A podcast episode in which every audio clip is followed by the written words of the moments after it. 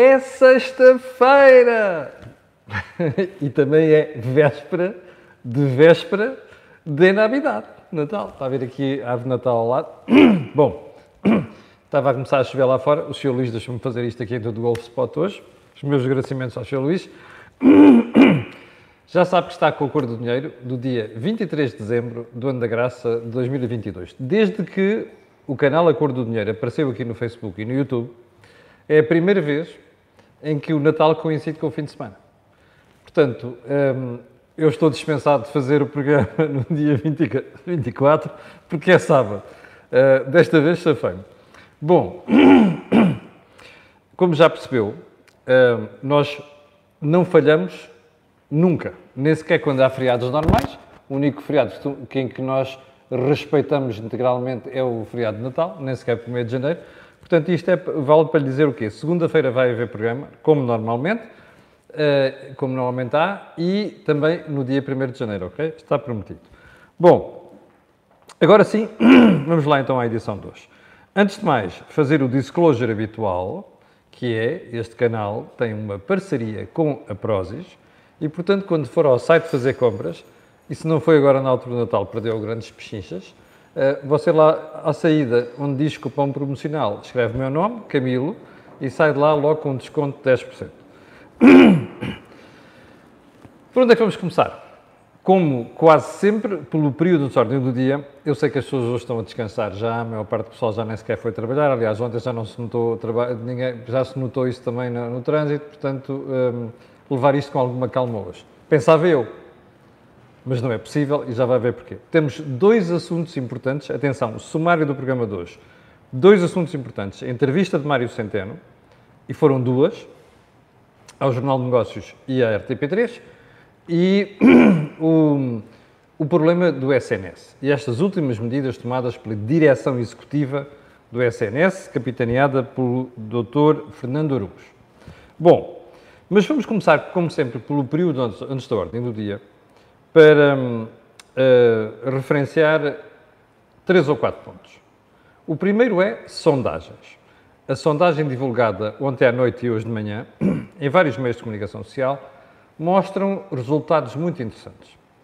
Primeiro, uma estagnação do Partido Socialista, nos 30, ou melhor, uma recuperação do Partido Socialista que estagna ali nos 35,9, qualquer coisa assim no género, hum, uma estagnação do PSD, na casa dos 30%, e o grande vencedor da sondagem, o Chega que cresce para cerca de 9,1%. Bom, há ali uma subidinha do livro também, há uma perda da iniciativa liberal. Isto, eu já lá vou. E depois lá para baixo aquilo é praticamente insignificante as mudanças. Bom, mas há aqui duas coisas. Primeiro ponto, Partido Socialista. Ficar ali pelos 35 qualquer coisa é muito bom resultado nesta altura. Temos que reconhecer.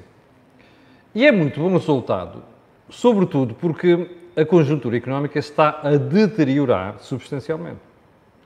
Mas, se nós percorrermos os últimos meses, Good Morning California, uh, percebemos que, além do problema da economia, tivemos uma série de casos, casinhos e casões, que envolveram o governo. E, portanto, olhar para isto e perceber que o Partido Socialista consegue ficar com mais de 35% é obra. A estagnação do PSD deve preocupar a direção do partido? Eu acho que deve. Porque já são alguns meses de nova direção e, embora haja uma recuperação, e é bom dizer isso, e eu esperaria, e julgo que muita gente, que o PSD estivesse claramente acima dos 30%. Ora, estabilizar nesta, neste patamar deve suscitar uma reflexão interna. E, em minha opinião, essa reflexão tem que partir de dois pontos. Primeiro, a estratégia está certa. Segundo, um, Luís Montenegro continua a ser um desconhecido junto da esmagadora maioria das pessoas, dos cidadãos, porque Luís Montenegro, embora tenha sido líder parlamentar do PSD e seja um político com, com qualidade no partido, não é conhecido da generalidade do país. E nós sabemos que em política esta construção de uma imagem leva muitos anos. Portanto, eu acho que valia a pena o PSD começar a pensar naquilo que tem que fazer daqui para a frente. Bom, já agora, eu sinceramente estava à espera de uma estabilização do Chega. Para mim é uma surpresa também a subida do Chega para os 9,1%. Mas, iniciativa liberal, que é o que nos interessa aqui. Um, há uma ligeira descida. E eu gostava que o partido olhasse para isto. Não é porque eu seja iniciativa liberal, coisa nenhuma, mas é um partido da área da direita, onde eu me insiro, tem propostas muito interessantes do ponto de vista económico que, com as quais eu concordo e, portanto, é um partido que me, diz, que me diz alguma coisa. E eu acho que valia a pena o partido olhar para o que se passou nos últimos dois, três meses e perceber se tem alguma coisa a ver agora com este deslize, que eu acho que tem. E, portanto, convinha que a Iniciativa Liberal pensasse nisto, sobretudo os dois candidatos, o Rui Rocha e a Carla Castro, os dois candidatos à liderança do partido. Bom, vamos mudar de tema. Como sabe, hoje há uma greve da CP e, ao que tudo indica, vai haver amanhã também. Reivindicação para aqui, reivindicação para ali. Eu não ponho em causa que algumas sejam justas, mas há uma coisa que gostava de perguntar. O contribuinte português está à beira de meter na CP 1.800 milhões de euros. Okay? O wipeout, limpeza total de dívida. Só não foi no ano passado, Pedro Nuno Santos teve um transtorno. Mas vai metê-lo, nós contribuintes vamos meter 1.800 milhões de euros na CP. Sinceramente, expliquem-me em que ano é que a CP perdeu 10 milhões ou 20 milhões. Expliquem-me. Que é para nós percebermos que o esforço que o contribuinte faz hum, compensa, é remunerado. Bom dia para Angola, bom dia para Moçambique também, costumam ver o programa, uh, porque olharmos para estas greves em cima do Natal e olharmos para o dinheiro que o contribuinte põe na CP há não sei quantas décadas, para mim é um insulto. Ponto seguinte, as estranhas decisões de João Gomes Cravinho, o ministro atual dos Negócios Estrangeiros, anterior ministro da Defesa, no caso da rapagem orçamental do Hospital Militar de Belém e daquele diretor-geral que não, que não foi reconhecido, mas foi enviado por uma empresa pública pelo próprio João Cravinho. Eu estava a ver os jornais de hoje, muito por alto, e dei umas notícias aqui no Expresso, manchete do Expresso, aqui do lado direito está ali a sublinhada vermelho, que diz assim: Cravinho dispensou inquérito suspeito. A Inspeção-Geral sugeriu apuramento de responsabilidades individuais. O ministro não achou necessário. E, e diz aqui que o ministro não achou necessário abrir um procedimento disciplinar a Alberto Coelho, que era o tal diretor-geral do, do Ministério, e decidiu não levantar esse processo disciplinar porque já não iria reconduzir. Desculpem lá. É estranho. Porque uma pessoa não é julgada por aquilo que vai fazer, é pelo que fez na função anterior.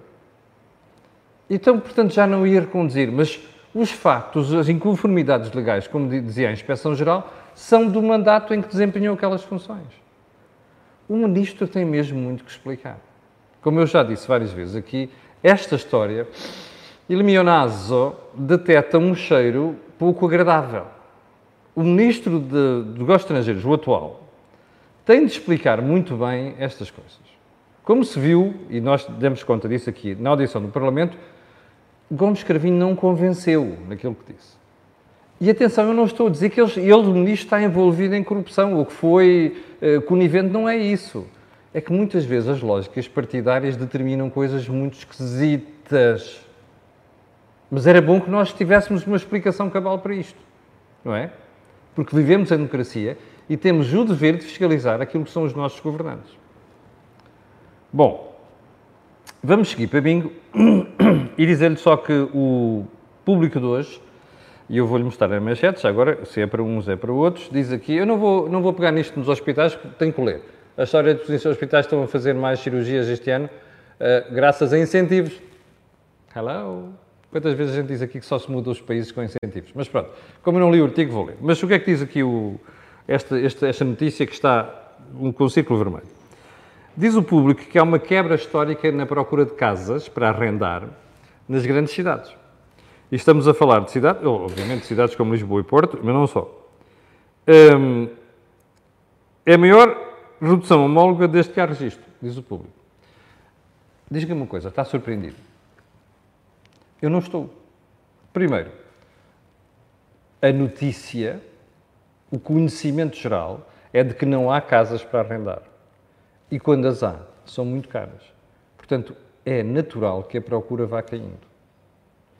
Agora, a pergunta seguinte é preocupante? É.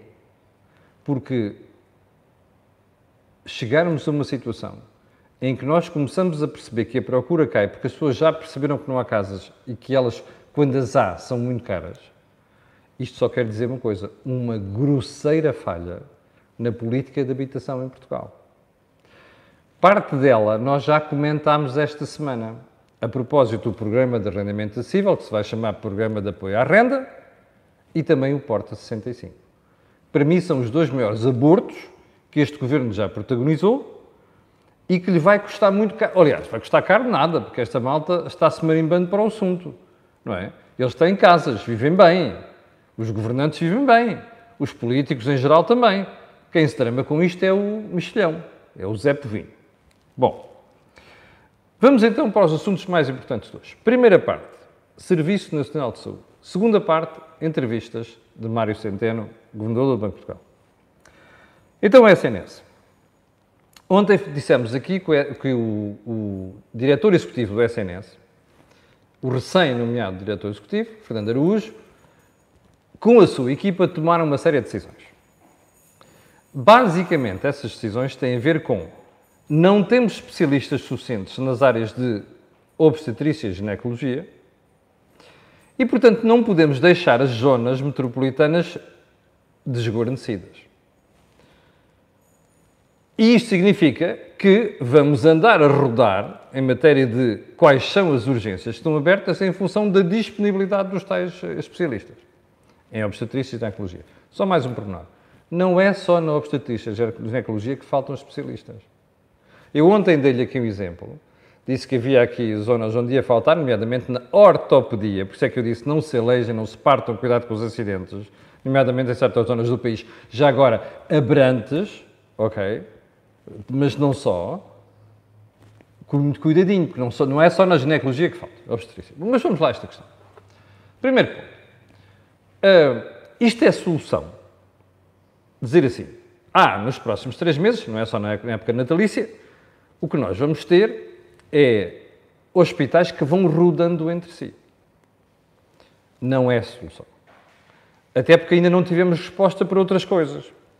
Que é, nos hospitais do interior, cuja distância já é superior a 100 km, e não como se passa aqui em Lisboa, Santa Maria está ao pé de São Francisco Xavier, ao pé do Beatriz Ângelo, ao pé de, até de Vila Franca de Xira, do Fernando da Fonseca, do Garcia de Horta e por aí adiante. Ok? Aqui o problema é, entre aspas, de fácil resolução. É só pôr os hospitais de acordo e a gente vai gerindo isto. Mas tem uma agravante, que é, só há duas urgências que não fecham. Uma delas é esta, de Santa Maria, a outra é da maternidade Alfredo da Costa. É solução? Não é solução. Porque quer dizer que as urgências que vão estar abertas vão estar sobrecarregadas. E repare, são urgências. Não se pode dizer a uma grávida: olha, tu espera aí dois dias, ou espera aí dez horas, que é para parires. Não se pode dizer isto, não é? É a natureza. Portanto, vamos ter esse problema. Segundo problema de concessão, concessão do SNS. Então nós andamos a construir hospitais, que é para agora dizer vamos fechar este e aquele. Não. E por isso é que eu ontem estava tão indignado nesta matéria e continuo indignado, porque percebo que esta malta abre a boca para encher, cumprir abril com tudo e mais alguma coisa, menos naquilo que interessa. Portanto, cumprir abril para subir impostos. Ou para criar impostos novos mas não se cumpre abril em coisas tão, tão básicas quanto o SNS. É por isso que me espanta tanto que o Partido Socialista esteja com 35, não sei quantos por cento, sabendo da desgraça que é a gestão do SNS. Bom, mais, o Fernando Araújo deu uma entrevista à RTP. onde falou desta história das urgências. E há uma coisa que nós já sabemos hoje em dia, por causa do estudo feito há alguns meses. Já Manuel Pizarro era Ministro da Saúde. E esse estudo aponta para o fecho de seis maternidades. Seis no país todo. Foi uma comissão que analisou aquilo, uh, liderada pelo Dr. Diogo uh, Ares de Campos. Bom, a questão é esta. Estamos perante uma reforma do estilo de, de Correia de Campos, quando fechou maternidades pelo país fora e acabou na rua por causa disso. Foi uma grande injustiça que lhe fizeram com a conivência de Sócrates, que, que, que teve-se que livrar dele, porque a, a, contestação era tão grande, como ele dizia a certa altura, logo que eu deixei de ser ministro, deixaram de aparecer reportagens da televisão com grávidas a parirem nas ambulâncias. Fete la liaison. Bom, mas voltando a isso, é uma reforma à lá Correia de Campos. Ou é uma reforma porque dá jeito que nós estamos à rasca, desculpa a expressão de caserna, porque não soubemos gerir, nem sabemos gerir o SNS. Porque a senhora que esteve lá era uma incompetente de cima a baixo. E porque o anterior ministro não gostava de tomar decisões difíceis. Qual é a explicação aqui? Qual é o racional? Bom, para já, Fernando Araújo fugiu com o rabo à seringa, desculpa a expressão. Porque ele não diz onde é que isso vai acontecer. E ele já sabe onde é que vai acontecer. Não quis dizer agora, nem quer dizer agora, que é para não haver um broá político, nomeadamente à altura de Natal. Mas Fernando Araújo já sabe onde é que vai haver fecho de maternidades. Eu só espero uma coisa. Aliás, duas coisas. A primeira é que o fecho das maternidades uh, no interior obedeça a uma lógica, que é não haver uma distância muito grande entre uma e outra, porque senão a gente tem um problema com os partos e com outras coisas. Bem, a segunda é esta. Este fecho de maternidades é permanente. E é permanente porque não há especialistas. Então isto está mal, não é? Porque andámos a construir hospitais e a dizer que vai haver especialidades, depois não há. Mas não há porque nós somos incompetentes a gerir recursos humanos, que neste caso são médicos. Certo? Eu não sei. Mas era bom que nos esclarecessem. Porque eu, como cidadão, quero uma explicação para isto, quero uma explicação por prometerem a SNS, que é uma a quinta Coca-Cola do deserto, desde 1979, e nós chegamos, estamos a chegar a esta altura em que vemos que as pessoas vão cada vez mais aos hospitais privados porque não têm para onde ir. Bom, e por mais. Porque como dizia o Primeiro-Ministro na entrevista que deu à revista Visão, ai, nós aumentámos a despesa do SNS em 56%, aliás, na saúde. 56%. Então, se o Sr. Primeiro-Ministro é responsável por aumentar a despesa em saúde em 56% em 7 anos, e nós temos hospitais que fecham, urgências que não se resolvem, isto quer dizer que ele é um grande incompetente, certo? Ele e os ministros que teve. Adalberto Campos Fernandes, que não fez nada, Marta Temido, que era incompetente declaradamente, e Manuel Pizarro, que até sabe qual é o problema, só que tem um problema, é socialista e agora tem uma dificuldade enorme de dizer ao Primeiro-Ministro que vai ter que reverter tudo aquilo que a maluquista Marta Temido andou a fazer durante quatro anos na saúde. Bom, venha você e explique, porque eu não consigo perceber outra coisa senão, se a despesa aumenta a 56%, isto a malta é incompetente, declaradamente incompetente. Bom, vamos então para o segundo tema de hoje. Mário Centeno e as suas duas entrevistas. O ponto mais importante para mim, não é o mais importante, mas o mais saliente que toda, toda a gente está a falar hoje, resulta da entrevista à RTP3, é que Mário Centeno diz que a inflação vai atingir o pico em, no, no primeiro trimestre do próximo ano. Não em janeiro e fevereiro, porque há ali uns aumentos, aqueles aumentos final do, ano, final do ano, que têm sempre impacto logo a seguir, mas lá para o final do primeiro trimestre. Você perguntará, ó oh, Camilo, não está feliz? Eu fico felicíssimo se a inflação inverter o seu curso ascendente. Mas depois começo a fazer perguntas. Espera aí. Quantas vezes é que Mário Centeno já fez previsões sobre a inflação? Vamos recuar um ano. A inflação é transitória, é temporária. Ele e a tonta da senhora que está em Frankfurt. Nós já vimos o que é que aconteceu. Depois, a justificação passou a ser: ah, é mais temporária do que se pensava. Portanto, o conceito de temporaneidade foi evoluindo. É uma semântica brutal. Depois veio a conversa de já, no verão, Mário Centeno, a prever o pico da inflação no terceiro trimestre. Falhou rotundamente. Como já tinha falhado no é temporário. Agora há uma nova previsão de Mário Centeno. É o primeiro trimestre do próximo ano. Pergunta: devemos acreditar? Eu não acredito. Eu acho que na União Europeia a inflação vai picar, vai atingir o pico, alguns lá para o final do primeiro trimestre. Eu acredito. Em Portugal não sei. Se acontecer, eu fico feliz. Mas começo a ter dúvidas porque o governador anda a fazer uma série de fretes ao governo, não é? E anda a inventar baixas de inflação que é para as pessoas não ficarem a pensar que vão ter uma grande, grande perda de poder de compra. Eu só consigo entender isto assim. E mais, eu acho que um banqueiro central deve ser muito cauteloso nas coisas que diz. Mário Centeno não é. E isto descredibiliza o Banco Central e vamos ver a seguir porquê. Bom, se o governador falhar a previsão, é óbvio que é mais uma descredibilização dele e do Banco de Portugal. Mas que ele se queira descredibilizar, eu percebo.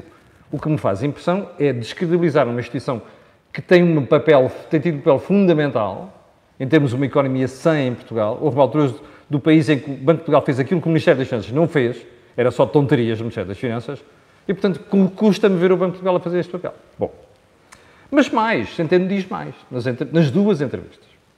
E diz assim, é possível evitar uma recessão com os instrumentos que temos. Quais são os instrumentos que tem?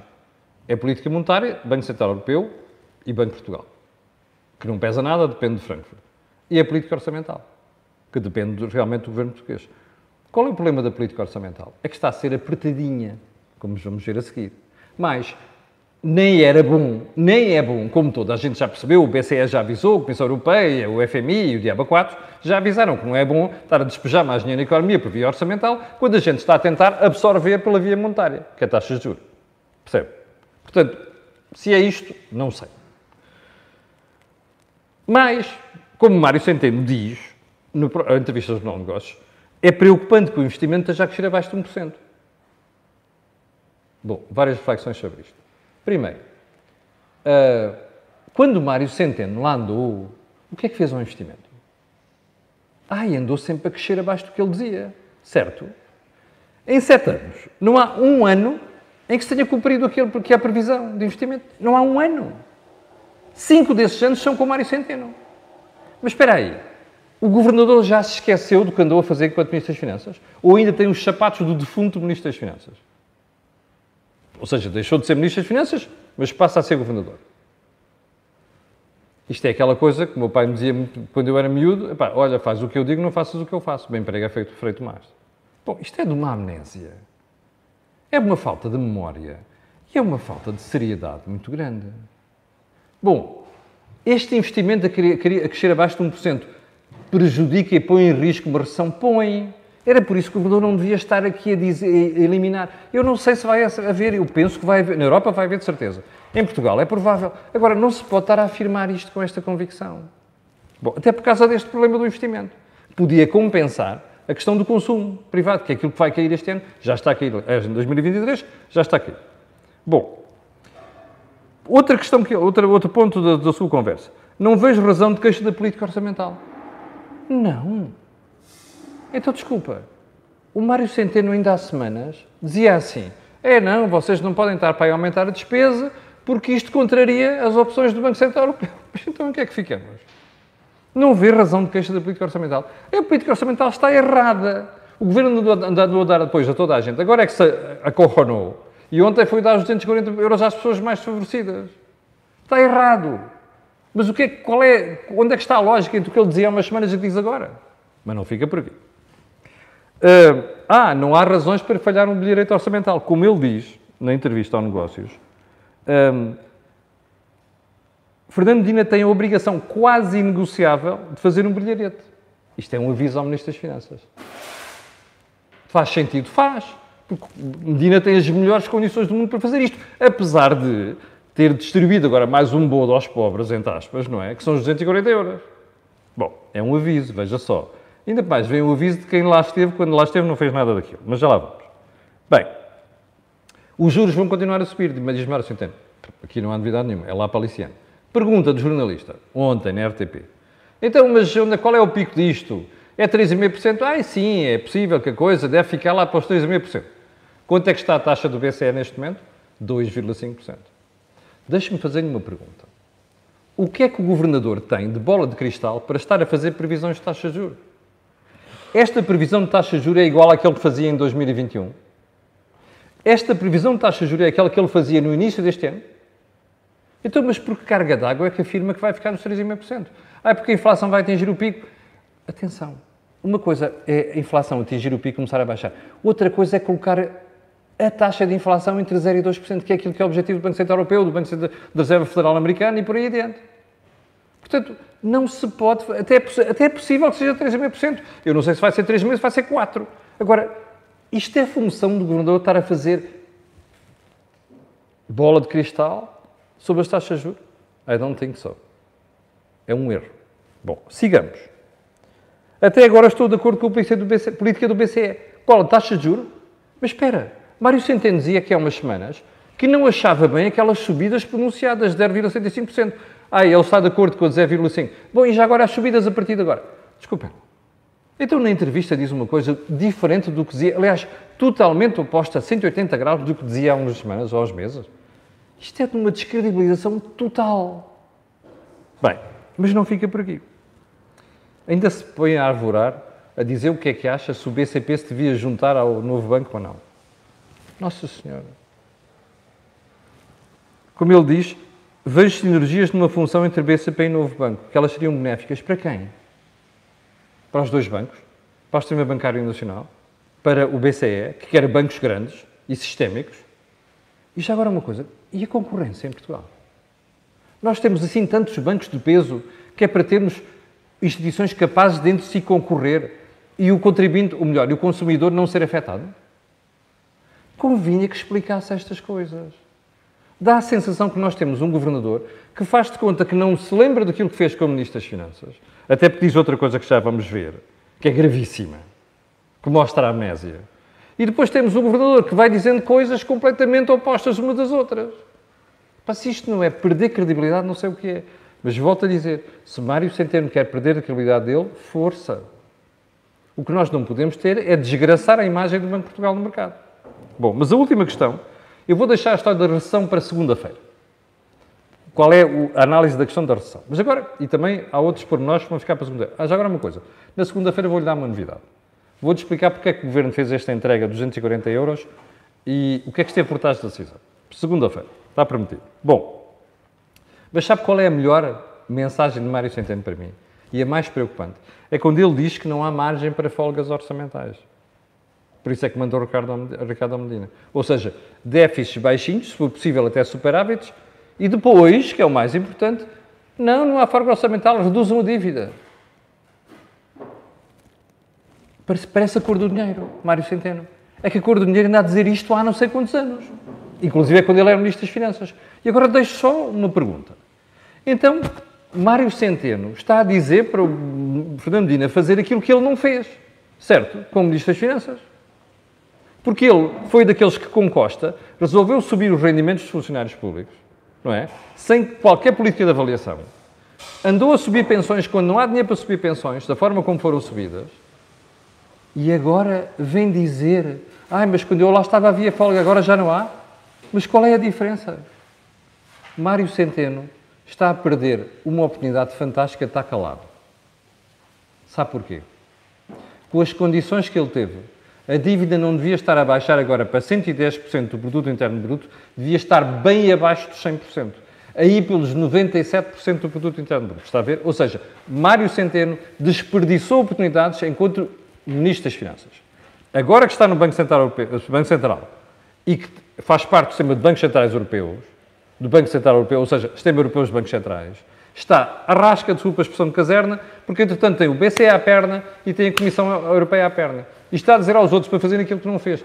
Se isto não é de falta de vergonha, eu não sei o que é que é. Olhe, cheguei ao final do programa de hoje, sabendo que estamos no dia 23 de dezembro, quero agradecer às quase 5 mil pessoas que estão em direto e quero pedir a estas pessoas e outras aquilo que peço sempre colocarem um gosto e fazerem partida nas redes sociais. Já percebeu porquê? Aquilo que houve aqui não houve mais lado nenhum, mesmo em alturas festivas. Um conselho para quem está desse lado. Seja ficar onde vive, seja sair ao exterior, tenha muito cuidado na estrada. E não é porque, apenas porque vão faltar ortopedistas nas urgências. É por uma questão de vida. Vai chover muito neste fim de semana muitíssimo cuidado na estrada. Porque eu, desse lado, quero encontrar na segunda-feira as mesmas pessoas que encontrei hoje. Ok? Tenham um grande Natal e nós voltamos a ver-nos na segunda-feira às 8 da manhã. Muito obrigado, com licença.